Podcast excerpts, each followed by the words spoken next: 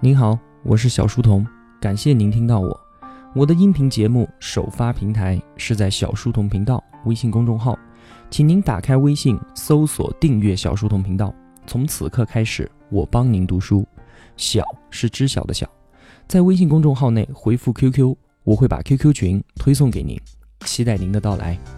为了方便同学们收听往期节目。可以在喜马拉雅之类的各大音频平台搜索“小书童频道”进行收听，并且呢，点赞、评论、分享、转发都是对我极大的帮助。小书童再次叩谢。从今天开始啊，我们又要踏上新的旅程了。这一次解读的书叫做《必然》，是前段时间我在小书童频道微信公众号还有 QQ 交流群里面发起了一次投票。必然呢，它以最多的得票数成为了我们解读的第五本书。它是去年十一月份在逻辑思维的书店里面全球首发，而英文版呢，要到今年的六月份才开始在亚马逊上有的卖。中文版比英文版还要早出版半年多的时间。你想想啊，一位美国的作家不先出母语的英文版，而是千里迢迢的跑到中国来先发行中文版，你说这算不算是伟大的国际主义精神呢？不管怎么样吧，还是可以看得出作者对于我们中国朋友的重视程度。那罗胖拿到这本书啊，全球首发之后，他也是不惜余力的推广，给了这本书有史以来最高的待遇。他的原话是这样说的：“他说啊，我是一个卖书的，我是一个生意人，但是我觉得作为一个生意人，应该有一种境界，就是不仅客户买了我的东西，我很高兴，也希望客户买了我们的东西，引以为荣。”我们卖了几十种的书，但是卖到必然的时候，终于有这个感觉了。我觉得我为用户做到了引以为荣的事情，因为我们的用户可以先拿到这本书。这是罗胖的原话，你看看哈，这本书已经超越了单纯生意买卖的范畴了，卖这本书都已经卖出一种荣耀感来了。必然，它真的是非常的火爆，有一种气氛啊，叫做如果想让孩子赢在起跑线上，就一定要来买我的奶粉；那如果想让自己赢在未来的起跑线上，就一定要读必然，对吧？是不是有这样的感觉？当然了，这本书确实配得上这样的赞美。在后面的一段时间里面，你肯定不会后悔和我们一起花时间来精读必然的。它的作者凯文·凯利，美国人。今年已经六十四岁了，凯文·凯利大叔啊，我们亲切地称呼他 K K。最近的三年，K K 大叔在中国可以说是大红大紫，随时都能看得到他的各种消息。今天跑到这里做一场演讲，明天呢又去对话马化腾、对话吴伯凡等等等等的。就在前两天啊，九月七号的时候，他又空降到武汉去接受众粉丝以及各路企业家的顶礼膜拜去了，而且。K K 大叔倒也是蛮愿意，经常跑到我们中国来接受我们热情粉丝的崇拜的。他头上那可是顶着很多很多光芒万丈的光环，一点都不开玩笑哈。我说给你听听看哈，比如说，互联网科技预言家，硅谷精神之父，影响了乔布斯，他是互联网时代的精神教父，被称为本世纪最伟大的预言家，更是马化腾、王小川。张小龙所崇拜的硅谷大神，他的著作呢被誉为科技界的圣经。哈哈，你听听看哈，这些头衔哪一个不是大到可以压死人的？不知道 K K 大叔啊，顶着这么多的光环到处露面，脖子会不会酸痛啊？不过大家不惜言辞的给予 K K 这么多的赞美，肯定是他有非常不得了的地方。凯文·凯利的盛名很大程度来源于他的观察、反思。展望三部曲的成功，那么相对应的三本书呢，就是《失控》、《科技想要什么》和我们今天开始要说的《必然》。在《必然》之前，《失控》又是被赞誉最多的。包括现在啊，我还沉浸在《失控》那本书当中，使得去年《必然》推出的时候，我都有点猝不及防，感觉有点跟不上节奏了。《失控》呢，我是二零一五年的时候才开始看的。感觉它就是一本充满科幻趣味的寓言书，其中包含了极其丰富的想象力。但是啊，它却又很精确地剖析了互联网科技的过去、现在以及未来。而让我非常惊讶的是啊，这本书它居然早在1994年就在美国出版了。失控从出版以后，一直在几十年的时间里面畅销不衰。一九九九年之前，《黑客帝国》还在筹备拍摄的时候啊，他的导演就要求所有的演员在打开《黑客帝国》的剧本之前，必须要先阅读《失控》这本书。现在我们再回看《失控》里面关于互联网、关于媒体、关于人工智能等等的预言，都已经精准的被一一实现了。K K 大叔啊，他写出了这样一本预言未来的书，并且现在我们看到他的预言又是多么的精准，那他想不被神话都不可能吗？是不是？所以《失控》这本书，我们现在捧在手里面的时候，尽管里面的一些例子可能会有些过时，但是 K K 大叔在当时所要预言的信息和思想，现在来看反而越来越变得真实可见。我们后面要说必然，就必须要先说失控，为什么呢？一方面啊，用《失控》这本书让大家了解凯文·凯利；更重要的一方面是，必须要用《失控》来解释清楚一件事情。不解决这件事儿，那么我们后面就没有办法完全的理解必然。那要解释的事情是什么呢？是未来到底能不能预测这个问题啊？我在之前的节目里面给过大家一个答案，非常的明确：未来是不可以预测的。还记得我当时怎么说的吗？因为整个人类社会的进程，或者我们直接就叫它历史就好了。历史它是所谓的二级混沌系统。那么作为一个二级混沌系统的话，它的结果会受到预测的影响而发生改变，因此永远也无法对其精准的预测。如果对这个结论不清楚的同学，可以听一下之前的节目《解读人简》的第九期。那好，既然我之前说了未来不可预测。那我现在要解读《必然》这样一本预测未来的书，那我不是自相矛盾吗？之前说了不能预测，完了现在我要预测未来给你们听，小书童，你这不是啪啪啪的打脸吗？其实不是的，这就是我要搬出《失控》的原因。《失控》这本书全名叫做《失控：机器、社会与经济的新生物学》。来，我们拿出红笔来，把最后三个字圈起来：生物学。失控这本书一再强调的一个观点，就是把生物学的思维引入到对当前科技的解释当中来，用看待一颗种子发芽、看待一个婴儿成长的方式来看待整个科技在未来演化的趋势。我们把这样的思考方式叫做生物学的思维方法。那好，K K 大叔的预测未来是对未来趋势的判断。一颗种子最终能够长多大，开出什么样的花，开出来的花有多么的鲜艳，我不知道。但是只要我们给予它充足并且合适的阳光、水分和养料，它就能够破土而出，它就能够开花结果。这个叫做必然。一个婴儿，他长大了会上哪一所大学，成为一名律师还是成为一名医生？他是大富大贵的过完一生呢，还是会锒铛入狱？关于这些。就连路边的算命先生都不敢乱说，但是只要你抚养他，给他良好的家庭教育，他就会不断的长大，拥有自己的独立意识，学会读书认字，然后娶妻生子，再慢慢的变老，最后死去。这些东西它就是必然，无论历史重复多少次，只要在这个条件之下，我们一定会看到一样的结果。我们再回看人类简史。如果人类的历史进程倒车再重来一次的话，那么基督教还会不会兴起，再次成为罗马帝国的国教呢？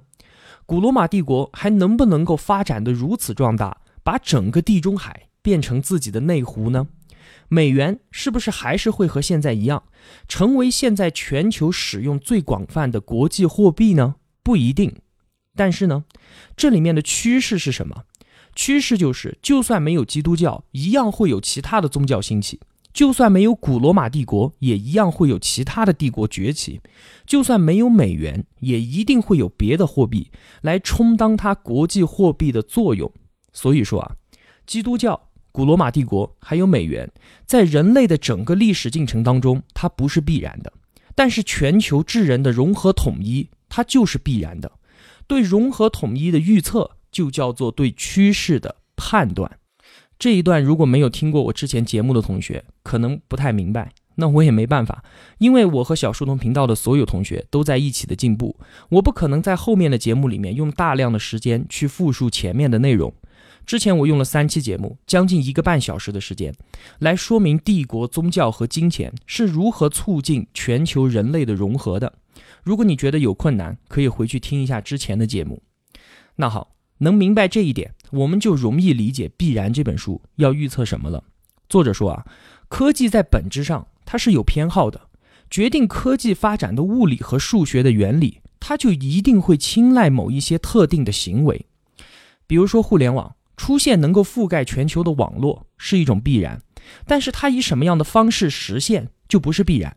它是依靠市场化的力量还是政府的力量呢？不一定。再比如说哈。移动通讯它就是一种必然，但是 iPhone 不是；安全方便的出行工具是一种必然，但是 SUV 的汽车不是；即时信息的交互是一种必然，但是我们现在每个人都在用的微信它却不是。如果站在这个角度，用我们中国人的话来说，必然所说的是人类未来的命，而具体的事物所出现的时间和样子叫做运，运气的运。命由天定，运由自造。这一层说清楚了之后，我们再把生物学的思维再往前推一点儿。生物学思维它非常看重时间的维度，看待整个事件的时候，我们要把事件内部的所有构成部分之间相互影响，并且在时间中的发酵作用考虑进来。它和我们传统对科技的思维方式不一样。传统的思维方式，我们可以叫做它机械学或者是工程学思维。方便大家理解哈，就是说，我们先确定一个目标，并且绘制一个蓝图进行设计，再按照之前的设计组织施工，最终呢达到这个目标。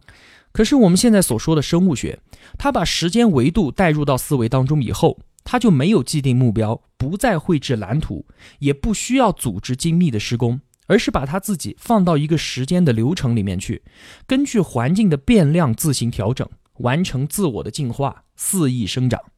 这是一方面哈，时间维度，还有另外一个方面，生物学思维除了强调引入时间维度之外，它还强调了混乱的特质。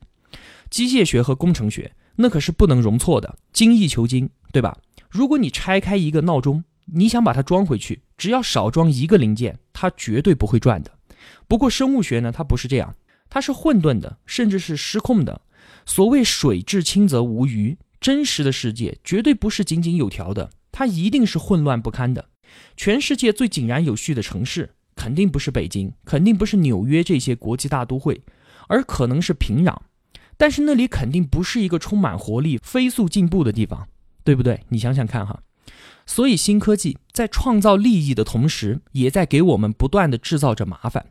这样的发展进程，K K 大叔还专门给他取了一个名字，叫做“净托邦”，和美好的世界乌托邦完全不是一样的哈。我们下一期节目会详细的解释这个名词，在这里先简单的提一下。好的，那么说到这里，K K 大叔一贯都是以生物学的角度来看待世界，看待科技的发展。他实际上就是把我们每个人所处的科技环境本身就看成是一种生物，而这个叫做科技的生物，正是由我们人类所构成的。怎么理解呢？我们人类的身体由什么构成？由单细胞生物构成，那我们自己的身体和单细胞生物之间是什么关系呢？它是我们每个人身体的一部分吗？那可不一定哦。比如说，我们肠道里的大肠杆菌，可都是独立的生物哦。但是我们可不能离开它单独存活。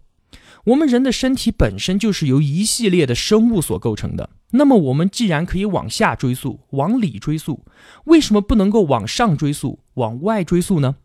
你想象一下哈，以我们人类为单位构成一个更加庞大的生物，为什么不可以呢？所以在 K K 大叔看来，所谓的现代科技是一种生物，就是指由人所构成的一个庞大的生命体。我们每个人都是它的细胞，把我们每个人所连接起来的互联网，就是这个生物的神经系统。这个生物它可以叫做全球脑，可以叫做宇宙脑，或者直接叫它人工智能，都是可以的。不管叫什么，总之它就是一个生命体。这是 K K 大叔贯穿三本书的一贯思维方式。好了，那你现在明白必然是要预测什么了吧？一句话，他用生物学的思维方式，把整个人类科技看成一个庞大的生命体，再告诉我们这个生命体演化过程中的发展趋势。罗胖说啊，要理解 K K 的话，必须开一次脑洞。我们过去总是以为。人是世界的主体，技术是我们的奴隶。可是万一反过来了呢？其实技术才是主体，人只是他达成目标的手段呢？这样的思考角度像不像是《人类简史》之前里面说的？到底是我们人类驯服了小麦，还是小麦驯服了我们人类呢？像这样脑洞大开的时刻，最近几百年来已经很多很多次了。比如说，哥白尼说：“别扯了，人类居住的地球根本就不是宇宙的中心。”康德说：“不要想了，真实的世界人类永远都理解不了。”达尔文说：“别傲娇了，人类只不过是猴子变的。”爱因斯坦说。别想更快了，光速已经是宇宙的极限了。弗洛伊德说：“别做梦了，你的潜意识才是你的主人，你只不过就是个傀儡。”道金斯说：“不要搞错喽，基因才是真正的乘客，我们的肉体只不过是个车厢罢了。”这几百年来，我们受到的打击似乎多了去了。这次 K K 大叔要告诉我们。科技本身就是一个生物，而我们人类只不过是养育它长大的奴仆罢了。科技它就像一个婴儿，我们不知道它哪一天学会站立坐卧，不知道哪一天它会情窦初开，但是我们知道这一天一定会来，必然而然。罗胖给必然的广告词是这样说的：“他说这是凯文·凯利为人类未来三十年的科技进步进行的一次掐算。”实际上。必然是为科技这个生物描绘出了一幅进化的图谱。凯文·凯利见证了无数科技力量的爆发之后，在书中为我们呈现了十二个演化的趋势。他全部用的都是动词，并且是 ing 形式的现在分词，是用来表达持续动作的一种语法，就是告诉我们这些力量它正在进行，并且是加速度的运动当中。这十二个趋势我就不在这里一一罗列了哈。反正现在说了，您也肯定记不住。后面我会一个一个的说清楚。我们现在只需要知道，虽然每一个趋势在书中的论述都是独立成一个章节的，但是它们并非独立运作，而是高度的叠加，并且相互的依存、相互促进，不可能只单独说一个，而其他的不说。好了，那我们开始吧。解读必然。小书童不才。在您面前献丑，只愿与您结伴而行。如果我对您有帮助的话，还希望您能打赏一些。小书童感激一路陪伴的是这样慷慨的您。读书分享是一件很苦的事情，我很需要您的陪伴与支持，这是小书童在这条路上不断前行的根本动力。请您把我的节目分享到朋友圈，让我们在相互陪伴、见证彼此成长的同时，能够感染身边最亲近的人，一同成长。小书童在此叩谢。好了，感谢您的聆听与陪伴，我在这里与您不见不散。